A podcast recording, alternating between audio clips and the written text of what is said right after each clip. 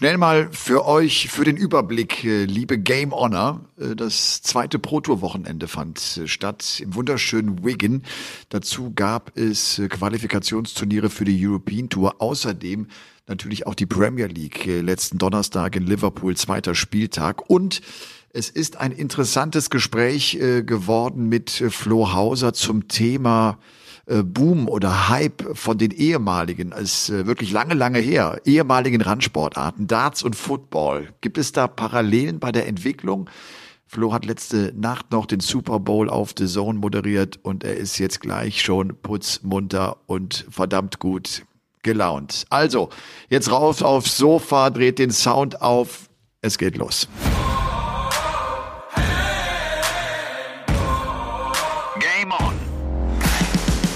Game On, der The Zone Podcast mit Elmar Paulke und anderen Helden.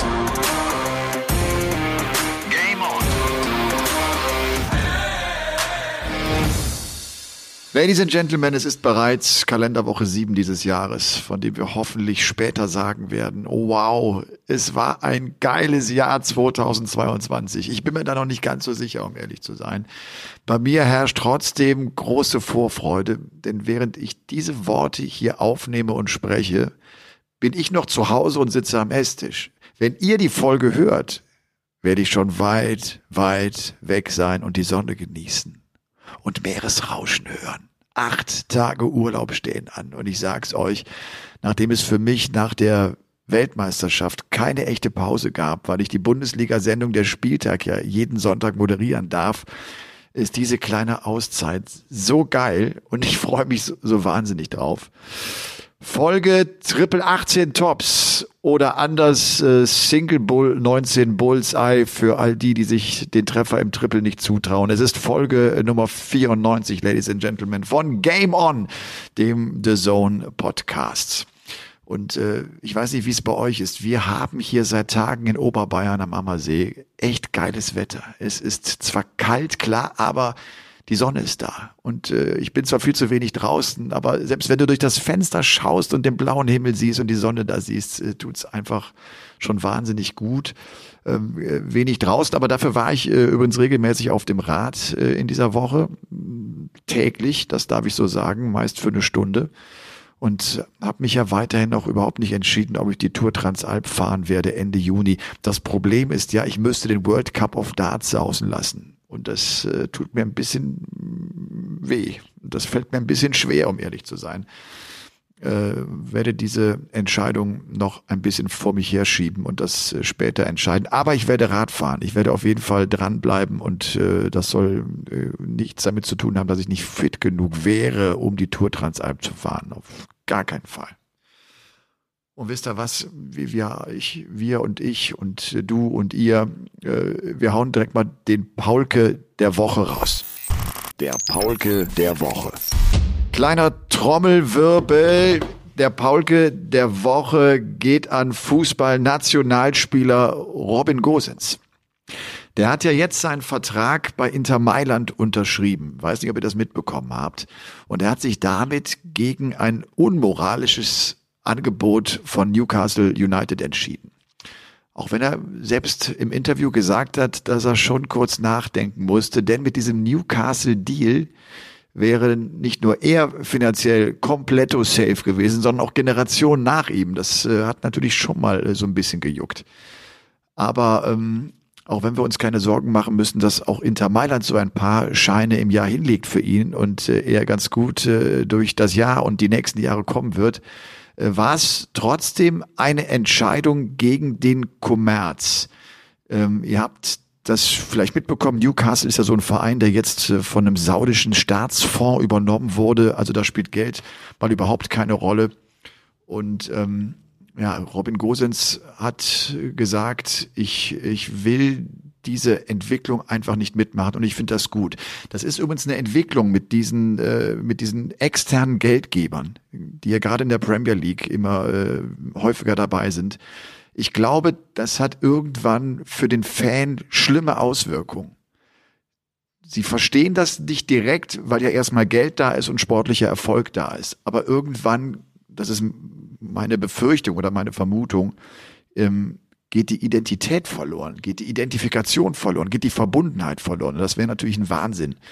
Und das würde den Fan, glaube ich, auch sehr verändern. Gosens ähm, wollte seine Prinzipien nicht verraten, so hat er es tatsächlich gesagt. Er wollte auch später noch in den Spiegel schauen können, denn er sei, und äh, das mag ich sehr, ein hoffnungsloser äh, Fußballromantiker. Er sieht es einfach kritisch, dass es immer nur ums Geld geht und dass die Summen immer größer werden, dass sie immer gigantischer werden. Und er will irgendwie nicht wahrhaben, dass äh, diese Entwicklung sich einfach immer weiter fortsetzt. Und jetzt hat er selber Taten folgen lassen. Ich meine, das ist ja das eine, das anzudeuten und äh, zu kritisieren, aber dann auch zu sagen, komm, ich verzichte auf ein paar Millionen und äh, gehe zu Inter Mailand und er hat totalen Bock drauf. Natürlich auch ein großer Traditionsverein der ja auch äh, aktuell in der Serie A verdammt gut unterwegs ist. Also der Paulke der Woche, Robin Gosens hat ihn sich absolut verdient.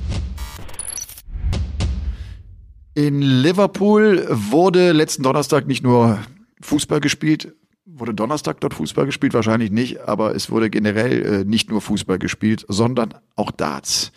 Zweiter Spieltag ähm, der Premier League Darts und der Titelverteidiger Johnny Clayton hat sich dieses zweite Miniturnier sichern können. Er übrigens ein großer Fan von Kloppos FC Liverpool, hat gesagt, wären gute Vibes gewesen in der Stadt, die ihm offenbar auch so ein bisschen geholfen haben. Er hat das Finale gegen seinen Kumpel Joe Cullen gewonnen, 6 zu 4 ein bisschen Glück gehabt, ein bisschen Dusel gehabt, hat Clayton später auch zugegeben. Cullen äh, hat's mal wieder auf die Doppel verkackt, wenn ich das so sagen darf. Die spielen also zehn Legs, ne? 6-4 für Clayton. Und in neun dieser zehn Legs hat Cullen Darts auf dem Doppel. Aber er trifft nur vier von 13 Versuchen. Und vier macht halt nicht sechs, da hast du nur vier Legs. Und das reicht in der Premier League nicht aus, um ein Match zu gewinnen. Und so kommt Clayton am Ende also mit einem 88er Average in diesem Finale durch. Und er ist jetzt die Nummer eins der Premier League Tabelle und hat zudem ja auch noch ein Bonuspreisgeld von 10.000 Pfund erhalten. Bin übrigens bei Clayton Aid gespannt, wie er das mit seinem Job äh, aktuell vereinbaren kann. Der Turnierrhythmus, der jetzt da ist, mit Donnerstags Premier League, Mittwochs Anreisen, mit äh, der Pro Tour am Wochenende, wie der das alles auf die Kette bekommt, keine Ahnung. Was äh, bei mir so hängen geblieben ist an diesem äh, zweiten Spieltag oder von diesem zweiten Spieltag der Premier League Darts, waren die beiden Halbfinals. Ich finde, die beiden Matches sind wirklich herausgestochen. Auf der einen Seite war es das Duell von Clayton gegen MVG. MVG spielt ein super Match, äh, führt mit 4 zu 1 in den Legs, steht, wenn ich das richtig im Kopf habe, nach 5 Legs bei einem 110er Average, aber er kann das Ding nicht gewinnen. Clayton äh, holt sich dann 5 Legs nacheinander, macht aus dem 1 zu 4, also das 6 zu 4. Der spielt am Ende seinen persönlich höchsten Premier League Average mit 106,64 und MVG geht raus, obwohl er 105er Average spielt und eine 66% Doppelquote hat. Es ist irgendwie so ein bisschen wie verhext. Man muss es wirklich sagen, dass MVG äh, auch dann nicht belohnt wird, wenn er gute Darts spielt. Er hatte ja zum Auftakt Peter Wright auch ganz glatt bezwingen können mit 6 zu 1. Aber irgendwie sollen es zurzeit nicht diese kleinen Siege sein, diese kleinen Turniersiege sein. Ich hatte das letzte Woche ja schon gesagt, dabei glaube ich, dass das insgesamt mit diesem neuen Modus in der Premier League gerade einem Michael van Gerben zugutekommen könnte, genauso wie einem Gary Anderson. Das zweite Halbfinale äh, war mindestens so spektakulär wie das erste. Da führte Gerben Price mit 5 zu 2, der Weltranglisten-Erste, gegen Joe Cullen. Und Cullen kann das Ding tatsächlich noch gewinnen schnappt sich also da äh, ebenfalls vier Lecks nacheinander und spielt in diesen letzten vier Lecks, also mit Beginn des, des, des was ist das, des, des achten Lecks beim Stande von 2 zu 5, dann spielt er ein 118er Average. Und Price bekommt, obwohl er 5-2 vorne liegt, nicht einen einzigen Matchstart, hat übrigens erneut ziemlich große Schwierigkeiten wieder auf Doppel. Der haut jetzt äh, zum wiederholten Mal, ich glaube, 13 Darts am Doppel vorbei. Das ist sozusagen so ein, so ein Negativrekord für Price in der Premier League. Das war in der vergangenen Woche genauso. Und wenn man auf die Tabelle schaut, dann ist jetzt Clayton vorne mit acht Punkten. Letzte Woche Finale gegen Peter Wright verloren. In dieser Woche dann der Sieg. Damit ist er vorne vor Peter Wright, der fünf Zähler hat, vor Joe Cullen, der bei drei Punkten steht. Es gibt noch einen Spieler ohne Punkte und das ist der WM-Finalist, der Bully Boy Michael Smith, der sich übrigens ganz schön schwer tut jetzt äh, zu Beginn des Jahres 2022. Klar, äh, war ein super Beginn mit der Weltmeisterschaft und der Finalteilnahme. Seitdem hat er aber äh, acht Matches gespielt und nur drei gewinnen können und das äh, war dann irgendwo auf der Pro Tour in den ersten Runden. Er hat also auch schon fünf Matches verloren.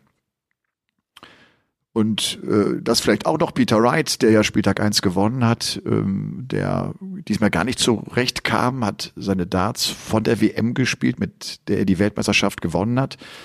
Aber er spielte einen der niedrigsten Averages ähm, in der Premier League überhaupt. Also aus, aus seiner Sicht für sich. War ein 84er Average am Ende und das ist natürlich dann nicht genug. Ich hatte euch äh, ja schon gesagt, dass wir heute ähm, vor allem auch, oder was heißt vor allem auch, auch äh, eure Fragen mit einbinden werden. Ich finde, das äh, sollten wir eigentlich regelmäßig tun und das werden wir auch regelmäßig machen. Und ähm, schaue deshalb hier gerade mal auf mein Handy. Das ist das Coole, dass ihr mir eine WhatsApp-Nachricht schickt. Äh, denn dadurch sind sie einfach auf meinem Handy und ich drücke jetzt nur auf Play und halte mein Handy einfach ans Mikrofon ran, in der Hoffnung, dass das alles jetzt auch funktioniert. Hören wir doch einfach mal rein. Frage Nummer eins.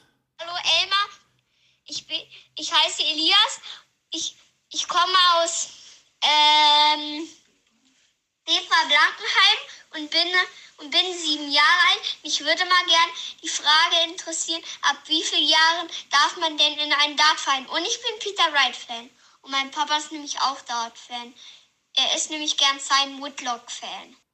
Oh, da hat der Papa aber schwere Zeiten als Simon Whitlock-Fan. Und der Elias, sieben Jahre alt, hat sich getraut, hier diese Nachricht zu schicken. Das ist doch super. Elias, du kannst eigentlich äh, sofort in einen äh, äh, Dartverein. Es gibt ja auch Jugendmannschaften, da kannst du mit Sicherheit schon spielen. Und je früher du das machst, eigentlich umso besser. Je früher du lernst, auch dann Matches zu spielen und äh, zu rechnen und zu schreiben und all das mitnimmst, äh, ist es tatsächlich umso besser. Elias war das. Äh, lieben Gruß, Elias, geht an dich. Moin Elmar, hier ist der Jakob aus Norddeutschland. Äh, ich habe ein kleines Gedankenspiel und da würde mich mal interessieren, was du davon hältst. Unser erstes großes Turnier in jedem Jahr ist das Masters. Das ist kein Ranking-Turnier und zählt nicht für die Order of Merit. Da habe ich mir gedacht, wäre es nicht irgendwie viel cooler, wenn man die 32 Spieler aus dem vergangenen Jahr nimmt, die am meisten Preisgeld auf der Tour eingespielt haben und die quasi in einem Turnier gegeneinander antreten lässt. Weil das bildet ja quasi nochmal besser die aktuelle Form auf dem PDC-Circuit ab. Was hältst du davon? Das finde ich generell ehrlich gesagt gar keine schlechte Idee. Das Einzige, was aus meiner Sicht so ein bisschen dagegen spricht, ist, dass du dann schon wieder so eine eigene Rangliste bräuchtest, äh, die dann klar macht, äh, wer dann im vergangenen Jahr zu den Top 32 gehört. Denn die Order of Merit bezieht sich ja auf die letzten zwei Jahre und dann wird es dann doch wieder ein bisschen schwieriger. Aber ansonsten finde ich, äh, Idee äh, ist gut. Sollten wir der PTC vielleicht einfach mal mitteilen und äh, mal gucken, ob sie das auch dann tatsächlich übernehmen würde. Aber äh, ja, Idee gefällt mir. So, jetzt ist der Bildschirm schon davor gegangen. Es gibt die nächste Frage. Glaubst du, es wird nochmal diesen einen Spieler geben, der die Tour über einen längeren Zeitraum dominieren kann, wie ein MVG? Ich sehe das eher kritisch, weil wir mittlerweile in der Breite echt gut aufgestellt sind im Darts und da ein hohes Niveau sehen. Dass wir auch eine gewisse Rotation in der Weltrangliste sehen werden, sodass auch die Top Guns äh, kein Turnier mehr abschenken können oder sich ein schwaches halbes Jahr leisten können. Bin mal gespannt auf deine Einschätzung. Danke, mach weiter so, bleib gesund. Grüße aus Aachen, Dominik. Ja, lieber Dominik, äh, Grüße zurück und äh, bleib du auch auf jeden Fall gesund. Ich glaube, so eine Dominanz, wie wir sie erlebt haben von Michael van Gerven, die ging ja so über fünf, sechs Jahre, halte ich vielleicht für möglich. Was ich nicht mehr für möglich halte, ist eine Dominanz, wie sie Phil Taylor äh, an den Tag gelegt hat. Äh, das ist ein, das sind zu viele Jahre gewesen. Das, das ist heute, glaube ich, nicht mehr möglich. Dafür ist die Konkurrenz viel zu groß. Und ähm, das kann man, glaube ich, nicht mehr schaffen, auch gerade äh, mit, mit, mit all den Serien, die er hingelegt hat. Der hat ja irgendwie sieben, acht Jahre lang äh, kein Match bei der WM verloren. Sowas wird es, glaube ich, nicht mehr geben. Dafür ist die Qualität einfach zu hoch. Ladies and Gentlemen, 017061264469. Das ist übrigens äh, nochmal die Nummer, die ihr anrufen könnt, um mir hier eine Nachricht zu schicken per WhatsApp. Es ist so easy, weil es einfach per Sprachnachricht geht. Und es ist auch super für mich, dass ich das hier einfach so abwickeln kann. Und darum nehmen wir einfach noch eine mit rein. Hallo Elmar, ich habe eine Frage zur Premier League oder vielmehr zu den Wildcards. Äh, ist es nicht viel besser, wenn man jetzt die Top 10 oder jetzt die Top 8 der Weltrangliste einlädt, um den sportlichen Wert der Premier League zu steigern. Ähm, jetzt auch jetzt mit C. Sousa hätten wir auch eine, ein super Turnier. Was sagt ihr dazu? Liebe Grüße, Nils aus Bonn. Lieber Nils, ähm, ich persönlich finde das schon gut, dass man äh, auf der einen Seite sagt, die top der Welt sind auf jeden Fall mit dabei und dann hat ja auch äh, sportlich das äh, an, an, an Wert, an viel Wert. Und sich dann aber die Möglichkeit offen lässt, vielleicht noch jemand anders reinzuholen, weil, glaube ich, die Premier League auch so für die PDC eine Chance ist, äh, auch mal einem äh, so einen Bonus zu verpassen, der auf einem guten Weg ist. Ich fand auch die Idee der Contender ehrlich gesagt gar nicht schlecht, um, um die mal reinzuschieben, die Jungs, damit sie mal so einen Spieltag miterleben. Wir hatten das ja sogar auch in Berlin mit, äh, mit Max Hopp oder äh, an anderen Spielorten äh, mit, mit äh, talentierten, äh, guten Engländern wie, wie Luke Humphreys, wie Chris Doby äh, etc. Also ich äh, finde, ist gut, dass man sich so ein bisschen Variabilität offen hält, dass man nicht nur auf die äh, Weltrangliste schaut. Denn ähm, es kann ja auch einfach sein, das haben wir jetzt gerade bei De Sosa auch gesehen, das hast du angesprochen. De Sosa, klar, der ist jetzt noch äh, die Acht der Welt, aber spielt eine relativ schwache zweite Jahreshälfte. Also der ist jetzt seit sechs, sieben Monaten nicht mehr in der Form, in der er mal war. Er hat ja im letzten Jahr unter anderem auch de, das Premier League Finale gespielt. Und da glaube ich und finde ich es cool, dass die PTC sagen kann, komm, den müssen wir nicht nehmen, sondern wir nehmen vielleicht mal einen Joe Cullen, der jetzt das Masters gewonnen hat und äh, der auch seit Jahren darauf wartet, der sich das immer schon zugetraut hat und äh, der, der jetzt seine erste Premier League Saison spielt und wir damit auch ein neues Gesicht in der Premier League haben. So, das waren jetzt mal äh, so ein paar Fragen hier in Folge 94. Wie gesagt, das werde ich ganz regelmäßig machen. Und ähm, Vielleicht einmal der Hinweis, später gibt es noch die Qualifikanten für die European Tour Turniere. Es wurde das Qualifikationsturnier für Hildesheim und für München gespielt. Da zähle ich mal so ein paar Namen auf und natürlich gehe ich auch gleich noch auf das Pro Tour Wochenende ein. Jetzt aber erst einmal das Gespräch mit Flo Hauser. Ich wünsche euch viel Spaß dabei. So, es ist 12 Uhr am Montag äh, nach der Super Bowl Nacht. Und eigentlich würde man ja denken, okay, 12 Uhr, das ist keine Zeit. Da ist jeder äh, locker raus aus dem Bett. Ich grüße dich, Flo. Habe ich dich geweckt? äh, ja, ich habe mir extra einen Wecker gestellt. Grüße dich. Danke für die Einladung. Ich bin noch nicht so ganz fit. Das ist korrekt. ja, das heißt, wann warst du im Bett? Ähm, ich glaube, Viertel vor sieben ungefähr war ich dann, ah. war ich dann im Bett. Ähm, mit Nachbesprechung danach immer noch und so, ne? Dann feiert man, dass die NFL-Saison jetzt vorbei ist. So ein bisschen. Und äh, ja, und dann bin ich noch eine Stunde heimgefahren. Habt ihr das echt durchgezogen? Ihr habt danach auch noch eine Besprechung gemacht äh, über die Sendung, mein lieber Mann. Das seid aber eifrig. Ja, so kurz auf jeden Fall. Was, was lief sehr gut, dass wir eigentlich sehr zufrieden waren. Also auch an unsere Endzone-Community, die uns, unsere Follower echt wieder ein Kompliment hat, echt Spaß gemacht. Und das war relativ kurz gehalten, aber dann redst halt noch unter vier Augen mit dem einen oder anderen. Wie fandst du dies, wie fandst du das? Weil es halt wirklich das letzte NFL-Event jetzt erstmal war für, für fast ein halbes Jahr. Ja. Ist eigentlich ganz witzig, ne? Wir haben gestern Abend noch äh, meine Sendung der Spieltag zusammen zugemacht, um auch auf eure Übertragung hinzuweisen. Dann bin ich nach Hause gefahren. Ich habe noch ein bisschen reingeguckt, aber ich war viel zu müde. Ich hatte keine Chance, den Super Bowl mehr richtig reinzuziehen und bin dann heute um Viertel nach sechs raus. Also ich war äh, wieder wach, als du noch nicht im Bett warst, sozusagen. Siehste, siehste. Flo, sag, sag doch mal ganz kurz, weil dich vielleicht der eine oder andere äh, schlimmerweise nicht kennt. Seit wann bist du bei The Zone? Seit wann kümmerst du dich um Football? Also ich bin tatsächlich seit Stunde eins bei The Zone, seit es The Zone gibt, ähm, damals, damals mit reingerutscht, äh, vor allen Dingen über den Fußball, den ich auch weiterhin mache, logischerweise. Ja. Und Football mache ich für The Zone, glaube ich, dann auch seit 2018 tatsächlich. Ähm, und durfte jetzt da auch das zweite Jahr in Folge den Super Bowl moderieren. Ähm, auch sonst immer halt natürlich Moderation, kommentieren, auch bei der Endzone unserer neuen Konferenz da am Start. Ähm, ja, und bin da, bin da sehr froh drüber. Hat sich tatsächlich für mich persönlich, aber auch die NFL auf The Zone äh, sehr entwickelt in den letzten drei Jahren. Ja, das ist ja auch eigentlich genau das, äh, worüber wir quatschen wollen. Ne? Was, äh, warum entwickeln sich gerade Sportarten, äh, die vor 20 Jahren irgendwie noch gar keinen Stellenwert hatten? Und vor allem, und ich glaube, da ging es mit Darts auch wirklich los, ähm, warum entwickeln sich Sportarten, ohne dass wir den deutschen Superstar brauchen? Das ist, finde ich, echt eine, eine spannende Entwicklung. Das war ja in den 80er, 90er Jahren. Äh, Tennis hat funktioniert, weil Becker, Graf und Stich unterwegs waren. Die Formel 1 hat so herausragend funktioniert, weil Michael Schumacher da war. Boxen hat im Fernsehen funktioniert wegen Henry Maske. Und es haben sich sogar im zweistelligen Millionenbereich Menschen das Skispringen angesehen. Das finde ich Wahnsinn, weil Skispringen, das ist ja äh, wunderbar bei den Bayern. Äh, für die Bayern ist es klar, irgendwas, äh, mit dem sie groß werden. Wenn du äh, nördlich von äh, Augsburg bist oder was, ist Skispringen schon eine Sportart, die gucke ich mal rein, aber da entwickelt man nie so ein, so ein Fieber für und so ein Hype drum. Ne? Aber selbst das hat funktioniert, weil Hannawald und Schmidt da waren und, und das Ding gerockt haben. Warum ist Football jetzt gerade so groß? Und der Aufhänger äh, für unser Gespräch und meine Idee auch, dich zu fragen, äh, dass wir darüber quatschen sollen, war jetzt irgendwie auch die Meldung, dass die NFL äh, in 2022 ein NFL-Spiel hier nach München bringen wird, im nächsten Jahr nach Frankfurt bringen wird, also auf den deutschen Markt bringen wird. Und das zeigt natürlich auch, dass die NFL versteht und rafft, dass hier in Deutschland richtig die, die NFL-Party abgeht. Ne? Definitiv. Also du hast es gerade sehr schön zusammengefasst, weil in der NFL gibt es jetzt auch nicht den großen deutschen Star. Es gab Markus Kuhn, es gab Sepp Vollmer, die mittlerweile nicht mehr spielen.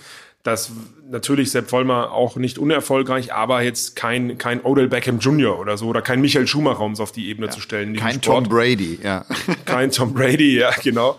Ähm, und, und auch kein Sven Hannawald. Äh, aber ähm, es ist schon, es hat so eine eigene Welle genommen in den letzten drei, vier, fünf Jahren. Ähm, da muss man auch den Kollegen von RAN äh, einen ne großen Respekt auch gegenüberstellen, weil die das auch so mit reingebracht haben.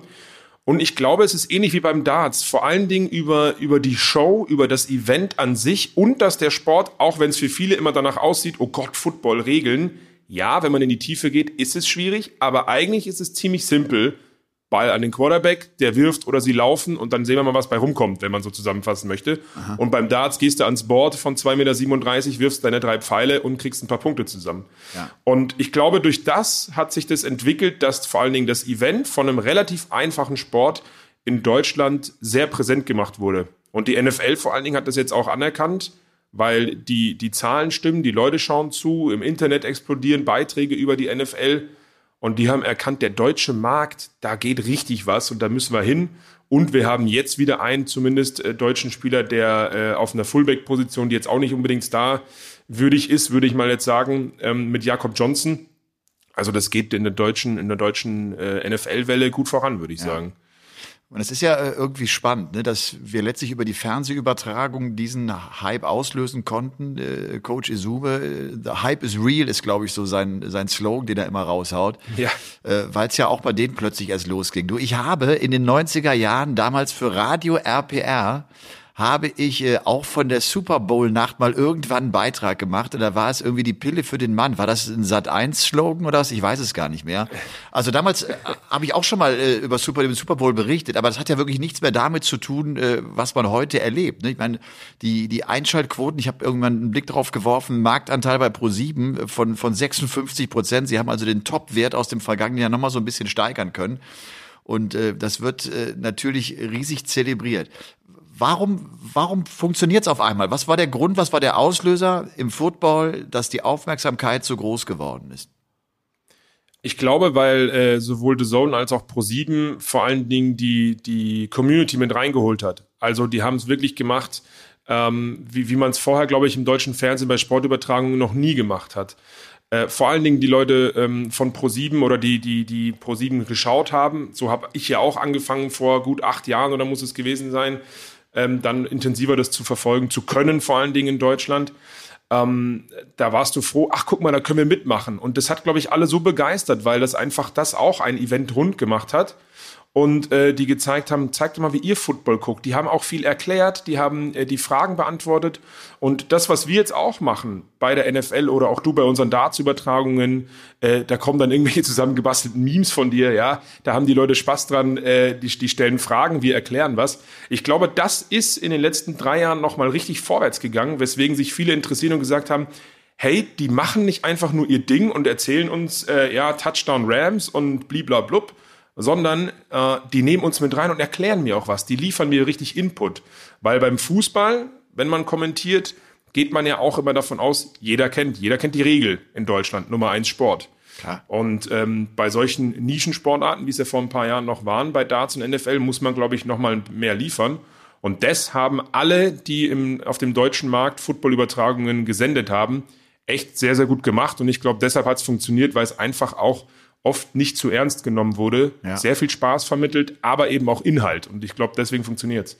Aber guck dir das an, das, das ist echt, da gibt's, es gibt einige Parallelen äh, äh, zwischen Darts und Football. Ich meine, wir haben damals ja auf, äh, auf Spacken 1, wie ich immer sage, auf Sport 1 oder DSF hieß es noch, äh, haben wir ja auch mit dieser E-Mail-Aktion begonnen. Ne? Wir haben ja E-Mails bekommen und zwar an einem Abend über 20.000 Stück äh, weil wir auch immer gedacht haben, komm, wir müssen die Fragen mit aufnehmen, um die Community reinzuholen. Überhaupt noch nicht mit diesem Gedanken Social Media, wir haben eine Community. Ja. Wir haben es einfach gemacht, weil wir auch ein bisschen Strecke machen mussten, weil wir wussten, wir werden viele, viele Stunden übertragen und äh, wir übertragen Darts und keine Ahnung, ob es funktioniert. Ne? So ging das ja eigentlich los. Und äh, ich glaube auch, die Community, das äh, bekommen wir im Darts ja auch mit, die, die steht hinter ihrem Sport und äh, sie ist nicht Mainstream und ich glaube auch, dass der Fan der sich einmal für einen Sport entschieden hat, der nicht Mainstream ist, wo er vielleicht auch, und das war ja gerade im Darts so, immer wieder auch erklären muss, warum ist das Sport, ist das überhaupt Sport? Ne, und, und, und die Darts-Jungs, sie waren mir, glaube ich, damals auch so dankbar, dass ich im Fernsehen gesagt habe, das ist Sport und das ist ein geiler Sport. Und, und heute äh, hängen wir alle irgendwie dran. Das, das hat damals gefehlt und dadurch ist, ist so eine Verbundenheit auch äh, hochgekommen. Und das ist, glaube ich, wirklich ein Grund, warum es zu dieser Community gekommen ist und warum das jetzt auch so funktioniert, wie es funktioniert. Ne? Und die Quoten lassen ja auch nicht nach. Auch im Darts nicht. Und im Football scheint es ja auch noch äh, weiter nach oben zu gehen. Ja, definitiv. Du sagst es, ihr habt ja den, den digitalen Leserbrief erfunden, sozusagen. Ja, sozusagen, genau, ja. Das Aber das ist genau das. Also die Leute werden halt mit reingeholt und äh, ich habe es dir auch schon mal erzählt, privat. Ich habe ähm, als Teenager, glaube ich, da war ich 13, 14, war mir bei Silvester bei unseren Nachbarn eingeladen und nebenbei lief der Fernseher mit Darts und ähm, habe ich das erste Mal gesehen und dachte so, okay, was, was machen die da? Geiler Kommentator, hast du gedacht. Komm, ja. gibst du. Du hast richtig, gedacht, was richtig. ist denn das für ein geiler Kommentator? Äh, ja, der Fernseher war auf stumm. nee, also ich habe deine Übertragung immer sehr, sehr gerne geschaut. Ich ja, glaube, das ja, weißt ja, du auch. Ist klar, ähm, ist klar. Aber, aber da muss ich sagen, bin ich echt an dem Abend dann noch hängen geblieben und dachte so, hey, das ist ja mega cool, weil es halt auch mal was anderes war, glaube ich. Ich glaube, das kommt auch mit dazu. Und bei der NFL ist es auch ähnlich. Günter Zapf hat mir erzählt, dass, ich frage mich jetzt nicht mehr nach dem Jahr, aber es muss auch in den 90ern irgendwie gewesen sein, da haben die den Super Bowl mit zwei Wochen Verspätung übertragen. Also der hat den quasi kommentiert und die haben es einfach mal gezeigt, weil in Deutschland interessiert es ja eh keinen. Und wenn man das jetzt sich anschaut von, von ja, gut 20, 30 Jahren und jetzt spielen die vier Jahre in Folge in Deutschland ein Regular Season Spiel, das ist schon sehr bemerkenswert und ich glaube, ähm, die Begeisterung, Social Media und auch einzelne, einzelne Personen, die, die die Übertragungen immer sehr gut gemacht haben, haben da einen großen Anteil daran. Ja. Aber ich kann es dir oft nicht erklären, wenn ich gefragt werde, was ist für dich die Faszination NFL? Ich sage, ich setze mich hin und ich habe Bock auf das Spiel. Ich kann es dir nicht erklären. Ja. Es ist für jeden was dabei. Es ist, es ist trashig, es ist aber auch familiär, es ist äh, herzerwärmend, emotional mit tollen Geschichten, weil sehr, sehr viele Spieler da drin sind. Ähm, es ist auch irgendwie ein bisschen komplex. Also es ist wirklich für jeden und vor allen Dingen bunt, es knallt überall, es ist ein Riesenevent. Also ja, es ist für jeden was dabei. Große Halftime-Show, die ja irgendwie auch echt ein riesen Gesprächsthema ist im Super Bowl. Das gehört ja wirklich ja. zu der Veranstaltung auch mit dazu. Und das ist ja auch eine Parallele, die wir haben im Football und im Darts. Das ist, glaube ich, äh, trifft man einfach den Zeitgeist mit dieser Art Event. Und selbst wenn du ja in die Fußball-Bundesliga gehst, versuchen sie im Stadion mit ihren VIP-Logen, sie versuchen äh, es über den, den Sport sozusagen hinausgehen zu lassen. Du sollst unterhalten werden, du sollst zwei, drei Stunden da sein und einfach eine gute Zeit haben. Und na klar, wenn der Sport dir das liefert, ist es sowieso super. Aber auch wenn es nicht liefert, ist, äh, ist, ist es äh, völlig in Ordnung. Ich habe das übrigens, ich komme ja aus dem Tennis. Und ich habe das, da habe ich inzwischen Vorträge gehalten, auch äh, beim, beim Deutschen Tennisbund, beim Bayerischen Tennisverband, die ja immer denken, ach, ihr mit eurem Darts, ihr habt doch eigentlich nur Glück gehabt, dass es jetzt gerade so ein Hype ist. Und äh, die, die überhaupt nicht versuchen zu verstehen, warum funktioniert das eigentlich und was ist vielleicht in unserem Sport nicht so toll. Ne? Und äh, ich sag den, den Veranstaltern immer wieder, was ihr schaffen musst, und im Darts schaffen wir das und bei der NFL glaube ich auch. Du musst es hinbekommen, dass die Leute nach Hause gehen und von diesem Event erzählen. Also der Darts-Fan geht nach Hause, weil er weiß, er hat äh, Michael van Gerven die Hand gegeben, er, er, er war im Fernsehbild mit drin, er hat ein geiles Schild gehabt, er hat ein super Kostüm gehabt. Es wird einen Moment geben, von dem er erzählt, weil der einfach geil war.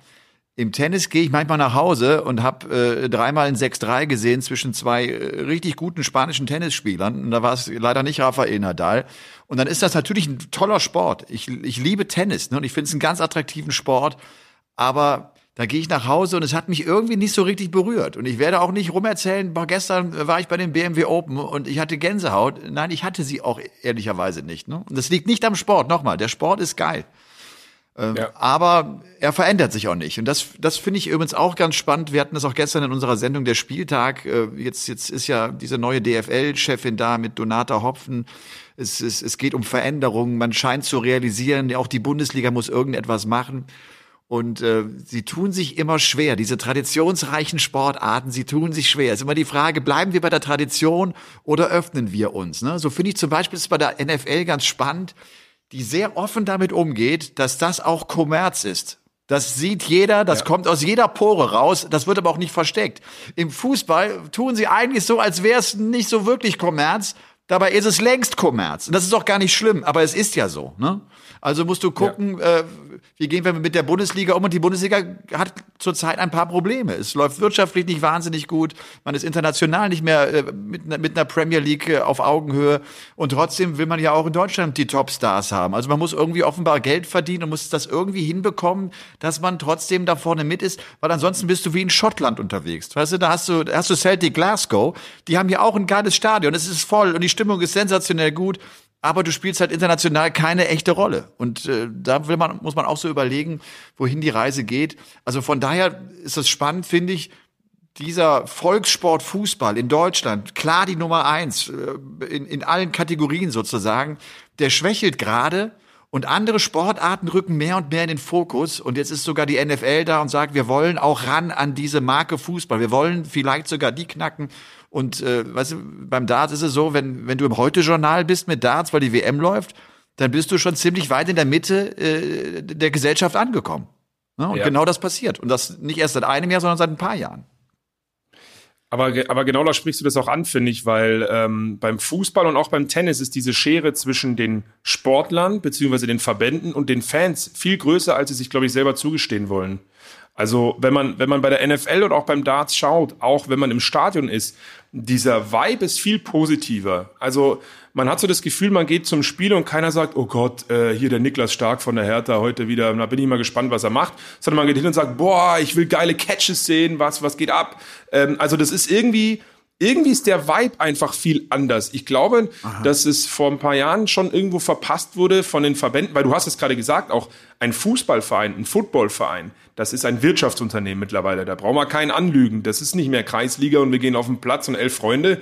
Es geht, es geht darum, äh, seinen, seinen Lebensunterhalt zu verdienen. Nicht nur für die Spieler, nicht nur für die Manager, auch für ganz, ganz viele Mitarbeiter in den Vereinen aus der Mitte der Gesellschaft. Und ähm, ich glaube, dass einfach da immer für mich beim deutschen Fußballfan oft zu kritisch äh, reingegangen wird in, in, in vielerlei Dinge, aber auch von der anderen Seite, von Vereinsseite, von Verbandsseite. Und du hast es auch gerade gesagt, ich hoffe auch, dass jetzt so ein bisschen mehr Kommunikation stattfindet, dass sich die Seiten noch wieder annähern, weil oft habe ich das Gefühl, das ist so, ja, eine, eine Kluft dazwischen, als anders zu sagen, wir gehen offen damit um, wir sind Kommerz, wir haben auch Probleme, das sagt die NFL auch. Rassismus war gerade wieder Thema, ähm, Diskriminierungen, außersportliche äh, Sachen, weil die Liga auch sehr groß ist. Das passiert leider immer wieder. Wie sie damit umgehen, kann man auch kritisieren. Aber am Ende des Tages äh, kriegen sie es immer irgendwo geregelt und schaffen es auch alle abzuholen und transparent zu sagen, okay, das war nicht gut äh, oder das war gut. Und das spiegelt sich auch in den Events wieder, finde ich. Und Ja. ähm, das haben wir im Fußball noch nicht so geschafft und beim Tennis auch. Beim Tennis, ich liebe Tennis auch, ich spiele sehr, sehr gerne, aber du darfst dich im, wenn du da vor Ort bist, ja quasi nicht mal, nicht mal am äh, Hintern kratzen. Ja, genau. Sonst kriegst du gleich eine Verwarnung. Und Naja, das ist halt schwierig. Das ist ein Witz, ja. Und was du eben äh, gesagt hast, ähm, ist ja auch so ein Phänomen, ne? Dieses, äh, du gehst als als Football-Fan ins Stadion, weil du den geilen Catch sehen willst und weil du, ne? Im Darts ist das ja ähnlich. Äh, da wird irgendwie jeder Topstar wird gefeiert. Vielleicht bis auf Gervin Price gerade. Der Kerl. mittlerweile, ja, Der genau. wird, der wird permanent ausgebuht. Aber aber eigentlich ist es gar nicht so der Vereinskult, der Personenkult, sondern es geht darum, dass man einfach eine geile Zeit zusammen hat. Und wenn einer gut Dart spielt oder wenn er kurios ist oder wenn irgendwas Cooles ist, dann wird das aufgenommen und es wird zelebriert und alle gemeinsam haben Spaß daran. Und das äh, finde Ja. ich auch, glaube ich, vielleicht so eine Parallele ne, von, von, von Football und Darts, Absolut. ähm, dass man da nicht. Äh, vor allen Dingen vor, allen Dingen, sorry, im, im, im deutschen Markt, bei der, bei der NFL in den USA muss man es immer ein bisschen anders sehen. Da bist du ja, wenn du geboren wirst in Cincinnati, bist du auch Cincinnati Bengals Fan. Also der Patriotismus ist ja da nochmal was ganz anderes. Die gehen da schon hin und unterstützen ihr Team, aber no matter what, außer die Cowboys-Fans in letzter Zeit. Ähm, äh, aber ansonsten gehen die ja dahin und sagen, es ist mir wurscht, wie mein Team spielt. Ich bin Bengals-Fan, die haben das letzte Mal 1988 im Super Bowl gestanden und die haben trotzdem mir alle die Stange gehalten. Jetzt haben sie gestern blöderweise verloren, aber trotzdem sind die guter Dinge und stehen hinter dem Team. Und das hat sich so ein bisschen auch auf den deutschen Football-Fan, glaube ich, projiziert. Jeder hat so sein Team, jeder hat so irgendwie, wie du sagst, ähm, auch beim Darts seinen Lieblingsspieler, sein Lieblingsteam, aber finden es auch geil, wenn ihr Team nicht spielt und einfach ein Spektakel zu sehen ist. Und ich glaube, das hat man geschafft, weil das in der Bundesliga nicht so ist. Wenn ich jetzt Hertha-Fan bin, ähm, dann setze ich mich jetzt nicht hin und sage, boah, ich habe jetzt richtig Bock auf Arminia Bielefeld gegen Mainz. Ich bin echt gespannt, was das für ein Spektakel wird. Ja. Ähm, ich jetzt schon persönlich, weil es mich interessiert, aber der Fan an sich wahrscheinlich eher nicht. Ja.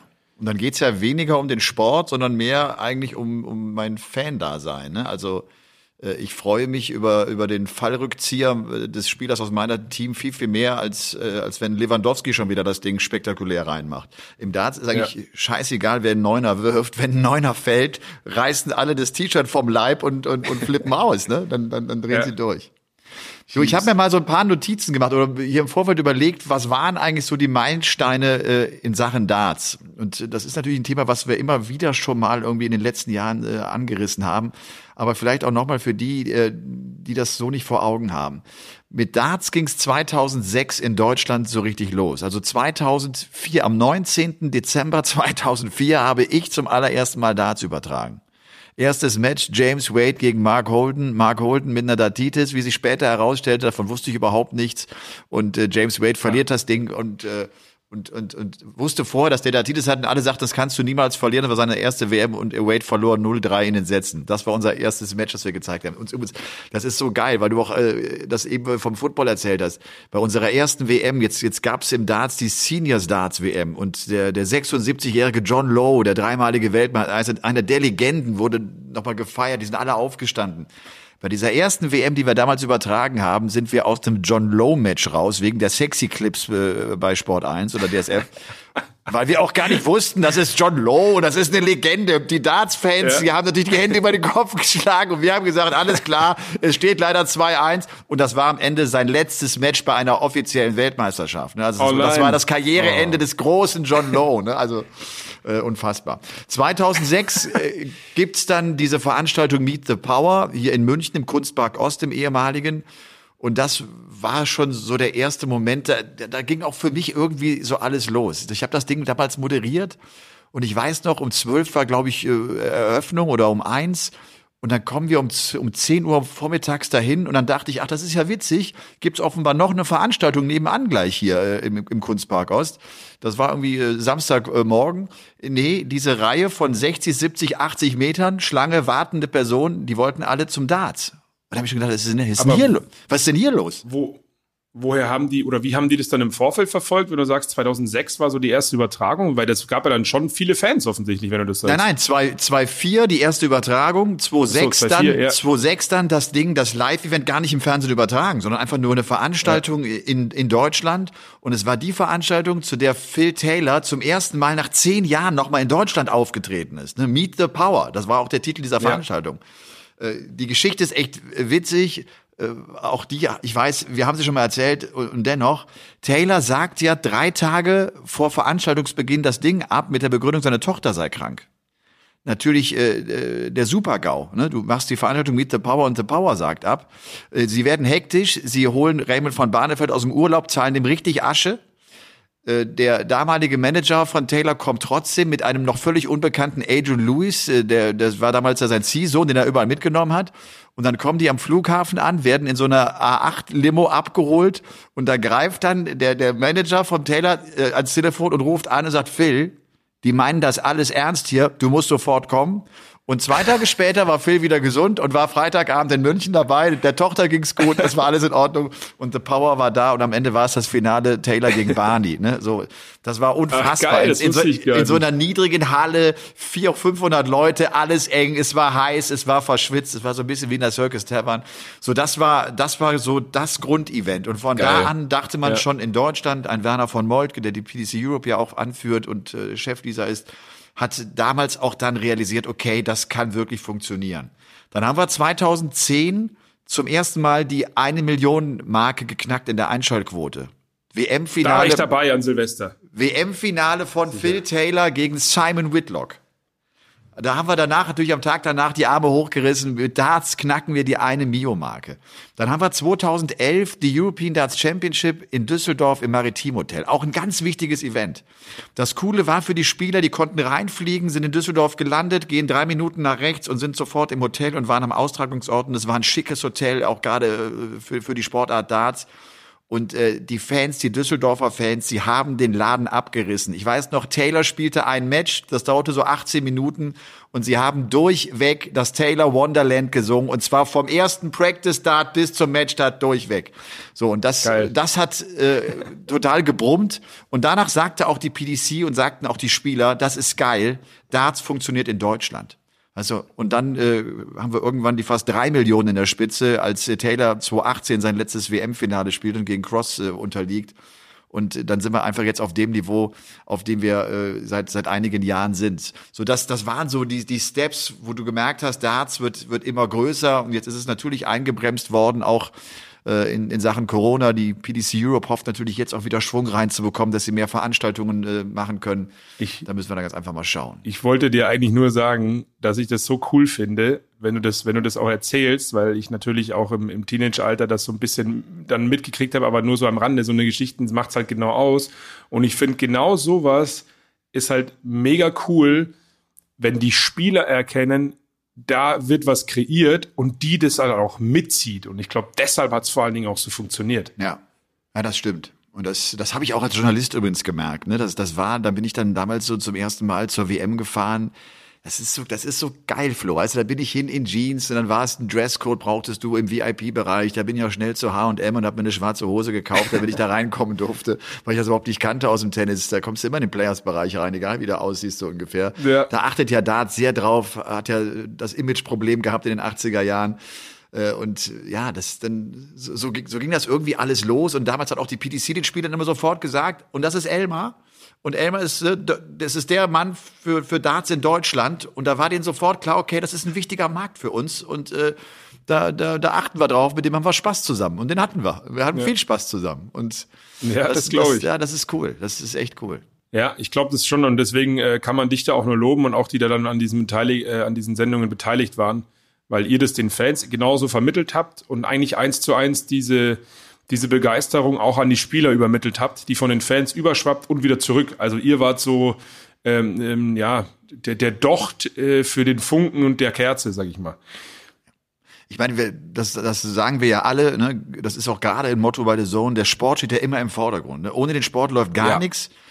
Aber ich glaube auch, man merkt uns an, dass wir da Bock drauf haben. Und das, äh, glaube ich, das äh, merkt man gerade bei der Zone vielen Kollegen an, und das macht's irgendwie echt und das macht's auch greifbar und dann haben wir alle zusammen verdammt viel Spaß. Absolut. Ja, Mann. Flo, weißt du, was ich jetzt ja. machen werde? Ich glaube, ich weiß es. Du, ich hatte heute Morgen noch mal echt, ich, hab, ich war echt ein bisschen gestresst. Äh, Ich, ich, ich fliege ja heute in Urlaub und ich brauche dann Ja. noch einen negativen PCR-Test. Darum bin ich heute noch nach Landsberg schnell gedüst und habe den mir geholt. Und eben kam auch die Nachricht, er ist tatsächlich negativ. Du weißt es ja zurzeit wirklich überhaupt nicht. Du, äh, die Yes. Leute, die Leute fangen sich ja Corona ein und wissen überhaupt nicht, was los ist. Und ihnen geht's gut. Sie haben überhaupt keine Symptome und Ja. nichts, aber plötzlich ist der Test positiv. Ich hatte echt schon Muffe, aber er ist negativ und ich werde mich in drei Stunden in die Bahn setzen und dann geht's Geil. Das Wichtige ist immer, ich sage immer, ich glaube immer ein bisschen so an Gedankenkraft, da muss man positiv bleiben, damit der Test negativ bleibt. Ähm, Ja. Das ist wie, wenn man nicht, ich fühle mich krank, dann werde ich auch krank. Also ich freue mich sehr, dass du den Urlaub machen darfst, auch wenn wir uns nächste Woche dann nicht sehen. Ich bin ja bei der Spieltag zu Gast, aber du, du machst halt lieber Urlaub. Mein Gott, muss ich mit, muss ich mit leben. Ja. Ich habe das letzte Woche auch hier im Podcast schon gesagt. Äh, Ich bin echt, äh, echt froh, weil, äh, weil mir die Pause nach der WM ein bisschen gefehlt hat. Die WM, die Das ich. schlaucht und äh, das ist jetzt super. Es geht ab in die Sonne Ja. und ich habe echt Bock drauf. Hast du dir verdient. Und was machst du heute noch? Gehst wieder ins Bett oder was? Ähm, ja, nee, jetzt bin ich so wach, dass ich nicht ins Bett gehe, aber ich werde bestimmt noch mal später eine schöne Siesta machen. Das Gespräch war so emotional. Ja. Verstehst du? Ja. Ja. Absolut, absolut. Nee, aber ich werde mich bestimmt noch mal ein Stündchen hinlegen oder so Zu Recht. auf der Couch. Ich mache jetzt erstmal nichts mehr und NFL-Saison ist vorbei. Ähm, Habe ich auch noch nicht so ganz gecheckt. Äh, das geht dann immer irgendwie so ratzfatz. Das Ja, ist das auch ist auch immer so. wie, ähnlich, ähnlich wie bei dir. Da ist auch wieder eine Parallele beim Darts, die WM so intensiv Ja. auf relativ kurze Zeit. Und so ist es bei der NFL auch über die 18 Wochen inklusive Playoffs. Und dann ist erstmal ein halbes Jahr äh, Pause. Natürlich verfolgt man es mit Draft und so weiter und so fort, äh, Free Agency. Aber jetzt ist erstmal so, gut, ein Job ist jetzt mal abgehakt und dann hören wir uns in einem halben Jahr wieder. So, so fühlt sich's gerade an. Und das ist im Darts ja anders, ne? Die haben ja kaum Pausen. Also wenn sie mal zwei Wochen Ja. Pause machen, dann haben sie schon eine lange Pause. Da geht's ja immer, immer weiter. Ich hatte es eben äh, auch schon gesagt, werde jetzt gleich auch noch drauf zu sprechen kommen. Äh, auch äh, die Pro Tour wurde am Wochenende gespielt und äh, es, es war interessant. Weil die Top Guns sich mal wieder schwer getan haben. Es ist tatsächlich so, es gab nur einen Sieger und der hieß am Ende Joe Cullen, aber dazu später mehr. Flo, leg dich Ja. hin und äh, ich danke dir sehr, dass wir hier geschnackt haben. Das äh, hat großen Spaß gemacht und war echt äh, interessant. Ich finde das Wahnsinn. Zwei so unterschiedliche Sportarten. Ne? Und NFL ist ja äh, Football in Amerika ohnehin viel, viel größer, als es der Dartsport ist, ne? weil er noch mehr aus der Nische vielleicht kommt. Aber die äh, Ansatzpunkte sind doch ähnlich und das funktioniert aus ähnlichen Gründen, glaube ich. Ne? Und das ist, das ist schon, schon cool und das ist spannend. Ja, ja, vielen Dank. Definitiv sehe ich ganz genauso. Ich könnte mich jetzt noch stundenlang mit dir unterhalten. Vielleicht machen wir das nach deinem Urlaub dann nochmal privat, wenn wir uns bei der Zone da sehen. Äh, ansonsten wünsche ich euch hier in diesem Podcast weiterhin ganz viel Spaß und ähm, wir sehen uns ja sowieso. Also mach du jetzt Natürlich. erstmal Urlaub Ja. und äh, hat, sehr, hat sehr viel Spaß gemacht. Vielen Dank. Vielen Dank. Ladies and Gentlemen, das war Flo Hauser. Danke dir. Ciao. Danke, ciao. Ich hatte es eingangs äh, schon gesagt, es gab auch in diesen Tagen Qualifikationsturniere für die European Tour. Da ging es um die Events zwei und drei. Die ersten drei Events finden ja allesamt in Deutschland statt, nachdem das äh, Turnier von Belgien verschoben worden ist in den September rein, wenn ich das richtig im Kopf habe. Das heißt, es geht Ende Februar los mit Riesa, dann kommt Hildesheim Mitte März und dann kommt München um die Ostertage herum. Qualifikationsturnier heißt, weil aus deutscher Sicht zwei Deutsche, die besten beiden aus der Pro Tour Order of Merit sind ja ohnehin qualifiziert für das Event betrifft Gabriel Clemens und Martin Schindler. Die anderen müssen also in die Quali rein, ganz normal wie die anderen äh, Tourcard-Holder auch und müssen sich also qualifizieren. Für Hildesheim hat sich leider kein Deutscher qualifizieren können, dafür aber andere interessante Namen, also für all diejenigen, die vorhaben, nach Hildesheim zu gehen oder aber, ihr wisst das, Seit diesem Jahr gibt's die European Tour ja auch live auf The Zone. Ich gehe die Namen einfach mal durch, auch wenn die Liste ein bisschen länger ist. Also unter anderem mit dabei Kim Heibrechts hat sich übrigens für Hildesheim und München qualifiziert. Jermaine Vatimena, Joe Mernon, der in einer richtig guten Form gerade ist. Chris Doby ist mit dabei und Alan Suter ist am Start. Devin Peterson hat sich qualifiziert. Daryl Gurney, bei dem läuft's auch wirklich immer besser. Darius Labanauskas, Dave Chisnell, Martin Klärmann Benchmarker. Dann ist da ein Nathan Rafferty mit dabei. Ihr wisst, dieser junge äh, Mann, der äh, so gut bei der WM auch unterwegs war. Menso hat sich qualifiziert, genauso wie Vincent van der Voort, wie Martin Lugman und äh, wie Jackpot Adrian Lewis. Dann ist auch noch ein BDO-Weltmeister mit dabei, mit äh, Scott Waits. Der schnelle Ricky Evans hat sich durchgesetzt und der World Youth Champion Ted Evans in München am Start. Ich habe es gesagt, Heibrechts, Keegan Brown ist äh, unter anderem mit dabei. Chris Doby hat äh, auch da es erneut schaffen können, genauso wie Alan Suter. Ähm, wir haben äh, den Maximizer, der es in München geschafft hat. Wir haben Raymond von Barnefeld, der sich qualifizieren konnte. Wir haben äh, auch einen Scott Waits, wir haben einen Jeffrey de Swan, wir haben den jungen Tschechen Adam Gavlas oder eben auch einen Ryan Mickel, der ja auch immer wieder äh, für gute Ergebnisse und gute Auftritte sorgt, genauso wie Dave Chisnell. Das mal so zum Überblick, wer ist in Hildesheim, wer ist in München mit dabei.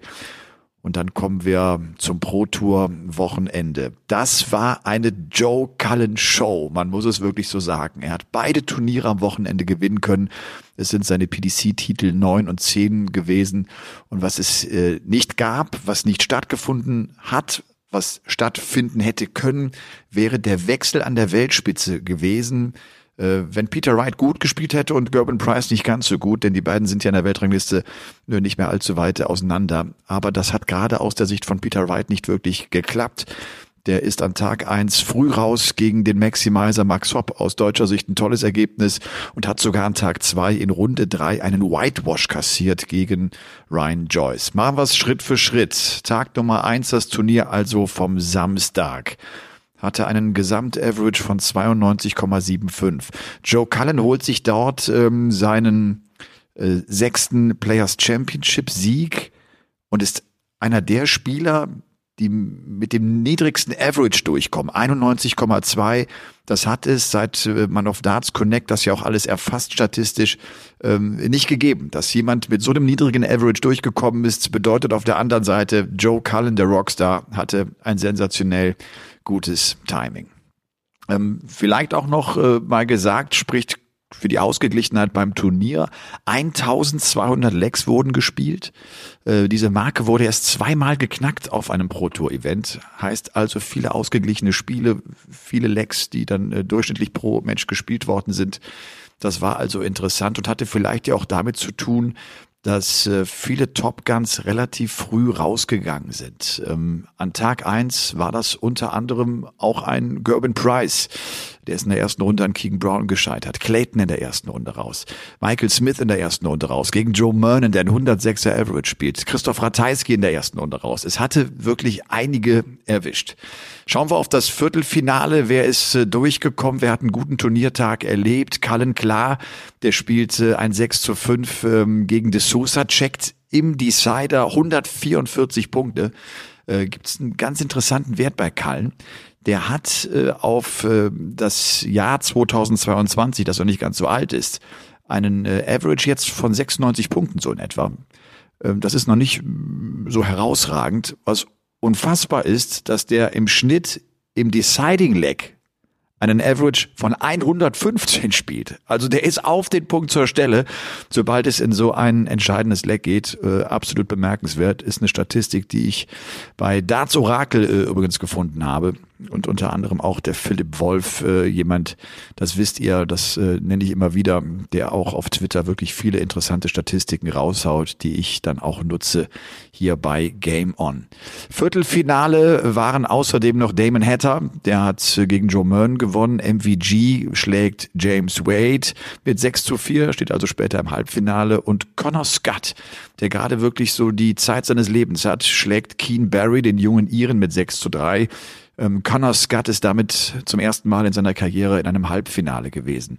Ja, und Michael van Gerven, Ähm, wir hatten das äh, schon gesagt äh, bei der Premier League am Donnerstag. Da spielt er ein gutes Match und kommt nicht durch. Und es ist tatsächlich auch im Halbfinale dieses ersten Turniertages so. Gegen Damon Hatter geht er raus. Hatter spielt einen 109er. Das macht er auch nicht allzu oft. Äh, Van Gerven geht mit einem 102er raus. Er hatte zuvor Darius Labanauskas, äh, Raymond van Barneveld und eben James im Viertelfinale bezwingen können. Und so war es dann also das Finale von Joe Cullen gegen Damon Hatter. Damon Hatter, der, ähm, ja, von ist es, wie lange ist es her? Anderthalb Jahre? Ich meine ja, so seine stärkste Phase bislang hatte, danach ein bisschen außer Tritt kam und vielleicht ja jetzt wieder diesen Schwung mitnehmen möchte. Er spielt auf jeden Fall sein erstes Finale in 2022. Was haben die Deutschen gemacht? Fünf Deutsche sind äh, auch an diesem Wochenende mit dabei gewesen. Ähm, bestes Abschneiden an Tag eins gelang dem Maximizer, der, wie gesagt, unter anderem äh, Peter Wright bezwingen konnte. Und das, obwohl Peter Wright ein 102er Average spielte, Hopp lediglich ein 94er. Der ist da also auch gut durchgekommen. Verlor dann in der dritten Runde gegen Kim Heibrechts mit 4 zu 6. Martin Schindler ist in der zweiten Runde raus gegen Kanaskat, 25 Jahre ist der, glaube ich, alt, der äh, junge Kerl aus England, verliert ganz knapp äh, Shindy mit 5 zu 6 und alle drei anderen sind in der ersten Runde. Nein, ist falsch. Äh, Ricardo Pietreczko hat die erste Runde äh, geschafft, hat sich gegen Nick Falwell durchgesetzt und das ist damit sein allererster Sieg auf der Pro Tour. Das hatte ich mir extra notiert. Er verliert dann in Runde zwei gegen José Justicia, gegen den zuvor in Runde eins Gabriel Clemens schon rausgegangen ist, den Spanier. Flo Hempel geht raus in Runde eins gegen den späteren Sieger Joe Cullen. Also von der Auslosung her nicht äh, unbedingt äh, das Superlos für Florian Hempel. Schauen wir noch auf Tag Nummer zwei. Cullen, wie gesagt, dann wieder mit seinem äh, Titel, mit seinem siebten Players Championship Sieg er bezwingt im Finale Dimitri Vandenberg mit 8 zu 1 in den Lecks. Da ist es wirklich ein ziemlich glattes Finale. Lasst uns auch da vielleicht einmal ganz kurz so ein bisschen durchgehen. Ab Viertelfinale. Cullen schlägt im Viertelfinale Cross mit 6 zu 5. Es ist äh, interessant. Es waren unglaublich enge und spannende Viertelfinalmatches. Alle vier Partien enden übrigens mit 6 zu 5. Price schlägt Luke Humphreys mit 6 zu 5. Ratajski besiegt äh, Dave Chisnell mit 6 zu 5 und Dimitri Vandenberg kommt gegen Daryl Gurney durch mit 6 zu 5. Und dann waren es die Halbfinals Cullen gegen Price. Das war ja die Partie, die es ja auch schon in der Premier League gab, ein paar Tage zuvor. Da war es erneut der Sieg für Joe Cullen. Mit 7 zu 5 kam er durch und Dimitri Vandenberg mit dem 7 zu 4 Erfolg über die polnische Nummer 1, Christoph Ratajski. Ja, vielleicht noch mal der Weg von Cullen äh, jetzt äh, an diesem Tag zwei, damit ihr auch euch das noch mal kurz vor Augen führen könnt gewinnt die ersten Runden gegen Peter Hudson, gegen Luke Woodhouse und gegen Jermaine Vatimena. Spielt bis dahin so ein war Anfang Mitte 90er Average und dreht mit dem Achtelfinale gegen Keegan Brown auf. 102 gegen ihn gespielt. Cross schlägt er mit einem 103er Average. Im Halbfinale kommt er gegen Price durch mit einem 94er, kann aber dann sich nochmal steigern im Finale mit dem 102er. Also äh, das äh, hat er klasse gemacht. Irgendwie das, was ihm in der Premier League nicht so ganz geglückt ist. Auch da war es ja das gute Scoring bei ihm im Finale gegen Johnny Clayton, aber ähm, er hat es auf die Doppel nicht ganz schaffen können. Auf der Pro Tour bekommt er das inzwischen sehr, sehr regelmäßig zustande. Wie sah es bei den anderen Favoriten aus? Gary Anderson hat seine Teilnahme für Tag Nummer zwei zurückgezogen. Nein, er hat sie an. Doch. Nein, doch. Er hat äh, an Tag eins in der zweiten Runde gegen Vincent van der Voort verloren und hat an Tag zwei zurückgezogen. Also dieser Satz hat ausnahmsweise gestimmt. Äh, Van Gerven geht raus in der zweiten Runde gegen den äh, Freund, gegen den Herzbuben von Fallon Sherrock, gegen Cameron Menzies bezwingt äh, also Michael van Gerven damit die nächste frühe Niederlage. De Sousa geht in der ersten Runde schon raus gegen Adam Gavlas. Clayton verliert ein tolles Achtelfinale gegen Dave Chisnell mit 4 zu 6, bei dem beide vom Average bei über 100 Punkten sind. Also äh, es zeigt sich wirklich immer wieder, gerade auch für die Top Guns ist die Pro Tour ein ganz schön harter Brocken, schwierig da durchzukommen. Und ähm, das erleben wir natürlich auch bei den Deutschen. Keiner hat an Tag zwei die dritte Runde erreichen können. Zwei Spieler erreichten die zweite Runde mit Gabriel Clemens und Flo Hempel. Hempel geht gegen Suljovic raus mit 4 zu 6. Suljovic, der in der Runde danach, also in der dritten Runde, gegen Cameron Menzies verliert. Gaga unterliegt dem Niederländer Robin Dötz mit 1 zu 6, hatte zum Auftakt Robbie John Rodriguez bezwingen können. Ricardo ist chancenlos gegen Ricky Evans 1 zu 6. Max Hopp geht ebenfalls mit 1 zu 6 raus gegen Joe Mernon und Martin Schindler verliert gegen den US-Amerikaner Jules van Dongen mit 4 zu 6 das mal so der schnelle Abriss, der schnelle Abriss ähm, bezüglich des äh, Pro Tour Wochenendes. Und ich würde sagen, damit habt ihr auch genug Zahlen bekommen für die Woche. Ich bin, wie gesagt, äh, ab jetzt in Urlaub. Ich äh, hoffe, ihr habt eine gute Zeit. Ich werde mich, ich melde ich meld mich nächste Woche mal hier auf Game On äh, aus, äh, aus der Sonne und äh, darf sagen, dass am Donnerstag Tom Kirsten die Premier League äh, kommentieren wird, zusammen mit René Eidams. Und dann äh, ist ja auch der Spieltag frei, der eigentlich für Berlin geplant war. Und dann gibt's die Premier League im März wieder. Da stehen ja auch die UK Open an. Also, das war's von mir. Euch eine geile Woche. Bleibt äh, Game on treu. Bis dahin. Ciao. Game On ist eine Produktion der Podcast-Bande im Auftrag von The Zone. Neue Folgen gibt's immer dienstags, überall, wo es Podcasts gibt.